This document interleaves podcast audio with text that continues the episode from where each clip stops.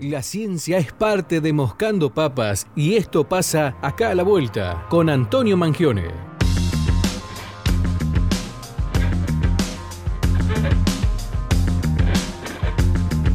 Ya está del otro lado, lo recibimos como todos los martes al señor Antonio Mangione. Tanto tiempo, Antonio, ¿cómo estás? Bienvenido a la radio. ¿Qué va, Fran? Un gusto. ¿Qué tal? Un placer estar de vuelta por aquí. Bueno, eh, por favor, el placer eh, es mío, de este lado y seguramente también de quienes eh, escuchan Moscando Papas.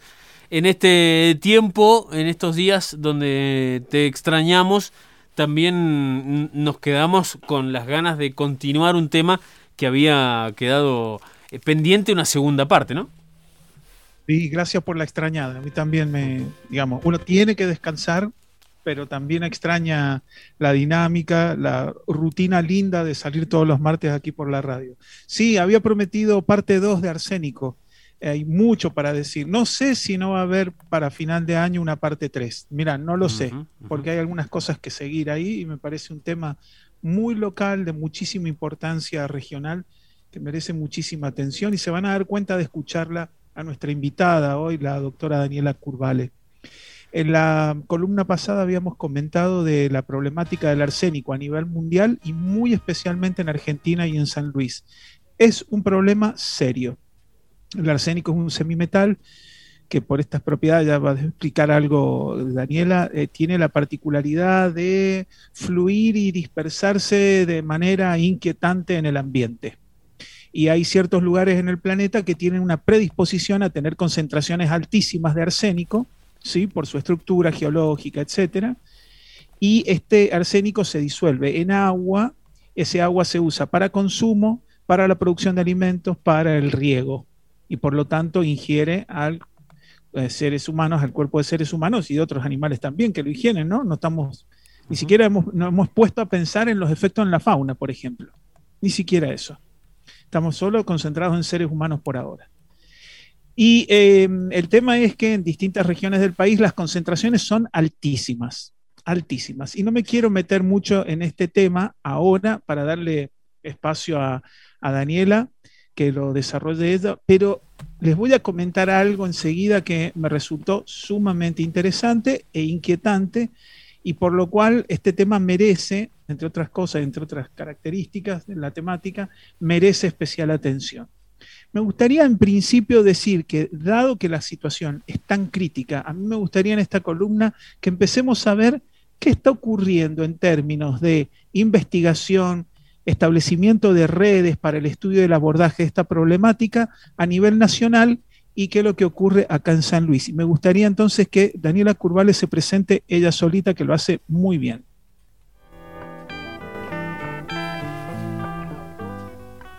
Mi nombre es Daniela Curvale, soy doctora en química y magíster internacional en toxicología. Actualmente soy profesora de Toxicología y Química Legal en la Universidad Nacional de San Luis. Soy codirectora de un proyecto de investigación y de extensión sobre arsénico desde 2017, más o menos, 2016. Eh, dentro de este proyecto trabajamos de una manera transdisciplinar en relación al arsénico. Ambos proyectos eh, de investigación y de extensión sobre la temática de arsénico están dirigidos por la doctora e ingeniera María Marta Barroso Quiroga y, este, y yo soy codirectora de ambos proyectos. Eh, está integrado aproximadamente por 20 personas de diferentes disciplinas.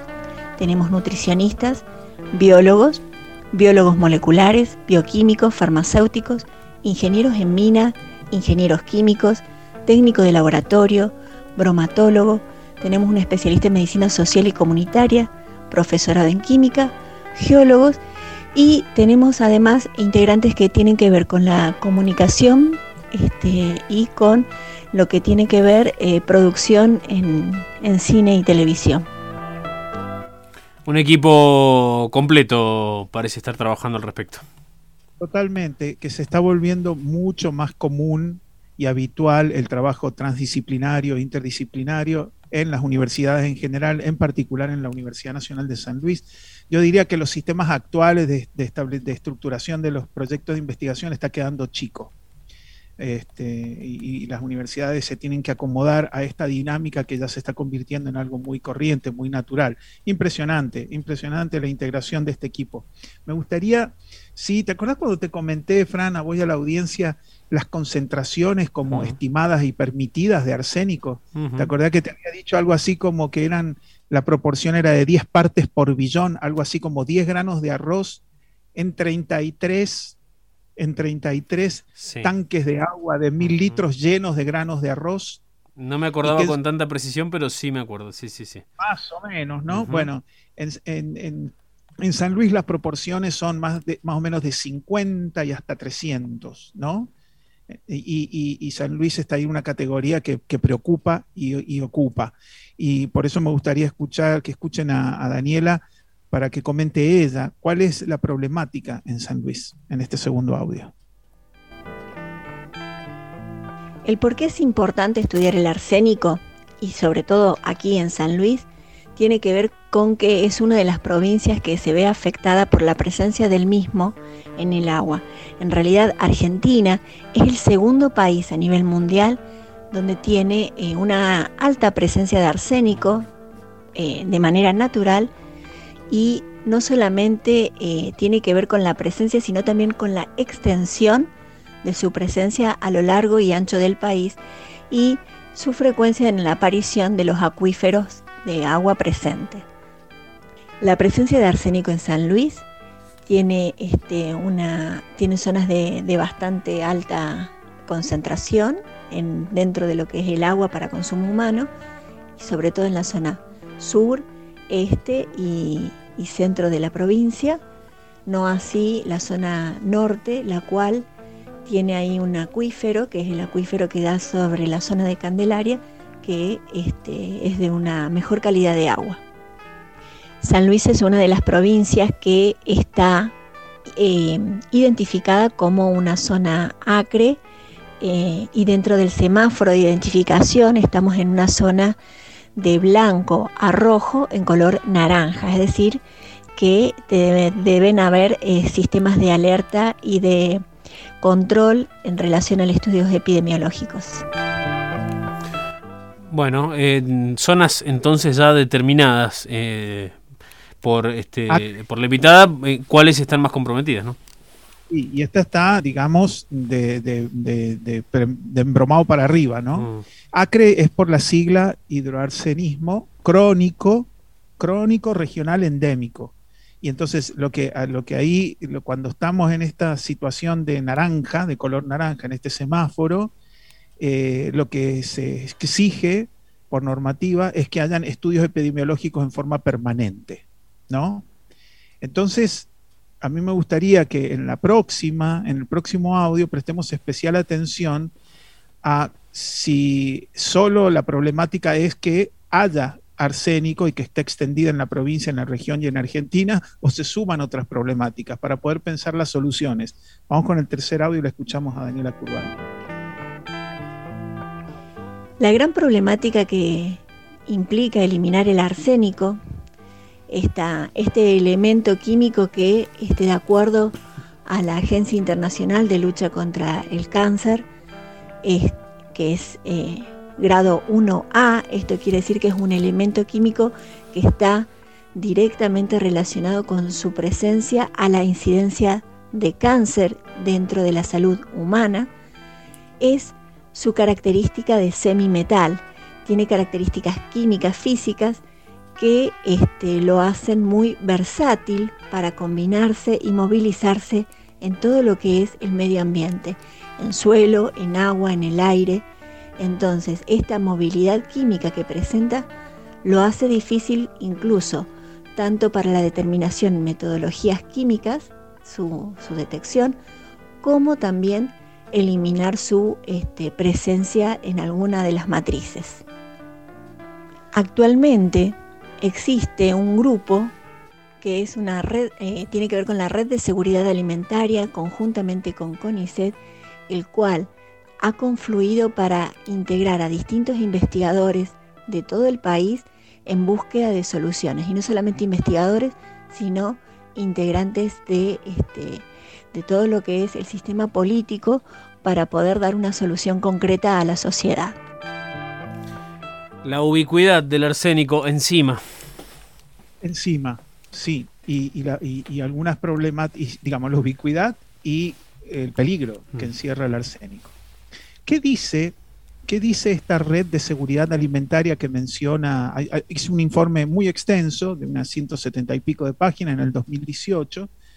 Estuvieron trabajando un año antes. Se nombró una comisionado. ¿Qué dice esta comisión? Dice un montón de cosas. Todas son muy interesantes y algunas son bastante preocupantes. Y, pero dice, hay tres, parecen obviedades, ¿no? Pero me parece muy importante porque dice, lo primero que tenemos que cumplir son con tres requisitos. Primero necesitamos información porque la problemática es desconocida. Se necesita generar permanentemente información nueva, suplir vacíos, llenar vacíos de información. Luego dice algo que es muy difícil y que estamos intentando hacer acá también, que es sensibilizar a las comunidades y a la población sin llevar alarma. Y eso es una tarea difícil. Esa es una tarea difícil y vamos a tratar de no alarmar. Vamos a, digamos, es una problemática complicada, es peligroso, es un problema serio en Argentina, pero vamos a hablar de lo que se está haciendo y hacia dónde se dirige la cosa. Y obviamente hay que generar investigación y desarrollo que aporten soluciones. Algunas de ellas tienen que ser inmediatas. Entonces la pregunta es, ¿se puede? Ahora vamos a ver algunos pro y algunos contra que nos comenta y yo voy a completar Daniela Curval en este cuarto audio.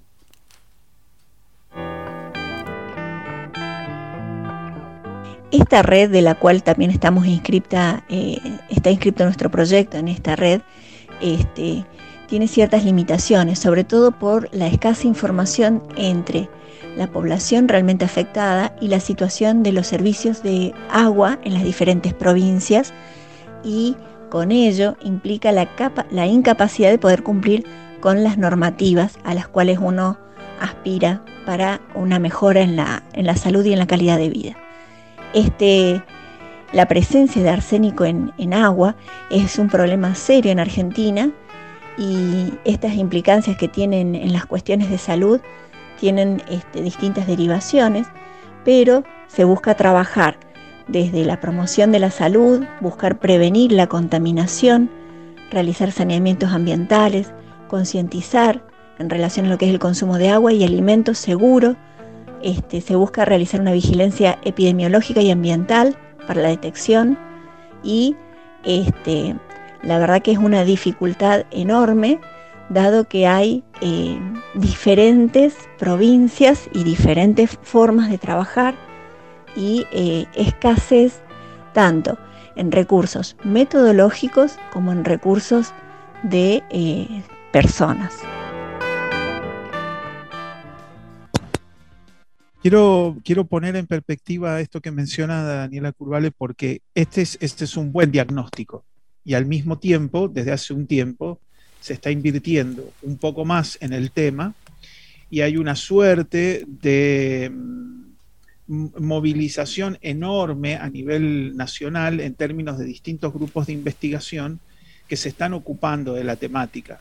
Puedo hablar de, algunos que llevan 20, 25 años trabajando en el tema, aportando soluciones, Fran, a, una problemática puntual con el arsénico. Y es que si vos tuvieras esta problemática a nivel de em, eh, ciudades o pueblos eh, con em, grandes cantidades de habitantes, vos lo podés solucionar como se está haciendo en algunas localidades del sur de la provincia, en donde las plantas potabilizadoras ya tienen la tecnología, lo va a comentar Daniela, tienen la tecnología para remover el arsénico. Pero ¿qué haces con los cientos de miles de pobladores que están dispersos por la geografía del país, en particular acá en San Luis también esto ocurre? Ahí hay una problemática que hay que resolver desde el punto de vista local, puntual, individual, de hogares con sistemas de remoción de arsénico domésticos. ¿sí? ¿Cómo se hace eso?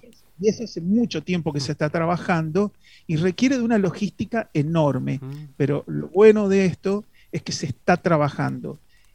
Corriendo un poquito detrás, obviamente, porque la situación lleva mucho tiempo y, no, no cesa. Pero se está trabajando hace mucho tiempo y se van aportando soluciones puntuales. Y me gustaría terminar con este último audio, que ya es un minutito más, y creo que ya terminamos.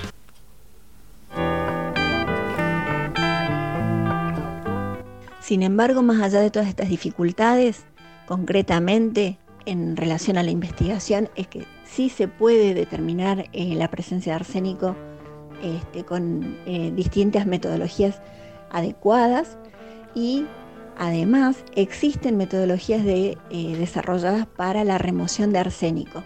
En grandes escalas uno puede pensar en lo que son plantas de osmosis inversas, las cuales, por ejemplo, en unión hay una planta presente, la, incapacidad o la dificultad consiste en lo que es el mantenimiento y, este, y sostenimiento a largo plazo de esta planta de osmosis inversa que tiene un alto coste económico.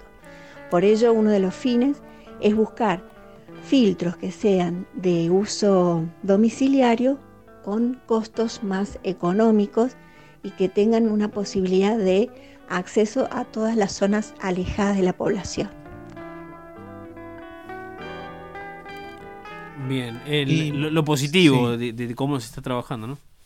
En efecto, y termino con esto. La comisión ad hoc eh, designada por la red este, de seguridad alimentaria que mencionaba Daniela Curvale, menciona que esto tiene que ser definitivamente el arsénico una política de Estado. Por eso por ahí es un poco doloroso que este, uno encuentre que faltan y escasean recursos, ¿no? Por ejemplo, hay una buena distribución a nivel nacional, digamos, casi todas las provincias tienen algún laboratorio para este, analizar arsénico. El problema es que el 66% de ese potencial está centralizado en Cava, Córdoba y, y, dos provincias más. Entonces se necesitan redes de monitoreo mucho más amplias, muy bien financiadas y una inversión enorme tanto en, plantas potabilizadoras, como las que menciona Daniela Curvale, y en dispositivos que sean de fácil acceso y fácil manipulación eh, por parte de pobladores y en cada uno de los hogares. Y, y termino con esto, ahora sí, finalmente. Este es un problema socioambiental típico. Y como vengo diciendo en todas las columnas, hoy en día pensar la política a nivel municipal, provincial o nacional por fuera de lo que es la dimensión socioambiental es negar negar una realidad este, durísima, sobre todo que repercute muy directamente con aquellos que todavía tienen necesidades básicas insatisfechas, sectores muy vulnerados y que de no resolverse algunos problemas básicos como este, siguen estando en esa situación de, vulnerabilidad. Así que me parece que desde acá este, nuestro reclamo y pedido a las autoridades para que intensifiquen eh, los esfuerzos y el financiamiento a las investigaciones que se realizan en el tema de arsénico porque es urgente. Antonio, muchas gracias por el, acá la vuelta de hoy y recuerdo, recuerdo que em, desde eh, la última edición, por allá por los primeros días de julio, hasta la primera que se hizo el 20 de enero, Está todo publicado eh, en formato podcast en Spotify por si alguien quiere eh, repasar todos los temas que se han hablado. Está muy bueno, no tiene desperdicio eh, y por supuesto, Antonio, te dejo que vos invites a la gente a que lo haga, ¿no? Sí, totalmente. Pasen por Spotify, Spotify. Acá a la vuelta están todos los capítulos disponibles. Duran entre 15 y 20 minutos. Se pueden escuchar mientras este, haces lo que quieras a la hora que quieras. Genial. Antonio, gracias y será hasta el martes que viene. Gracias a Daniela y a vos. Un abrazo. Un abrazo, hasta pronto. Antonio Mangione, como todos los martes, en este, acá a la vuelta en la radio pública. Mucha info, mucha data, a veces incómoda, eh, eh, pero necesaria.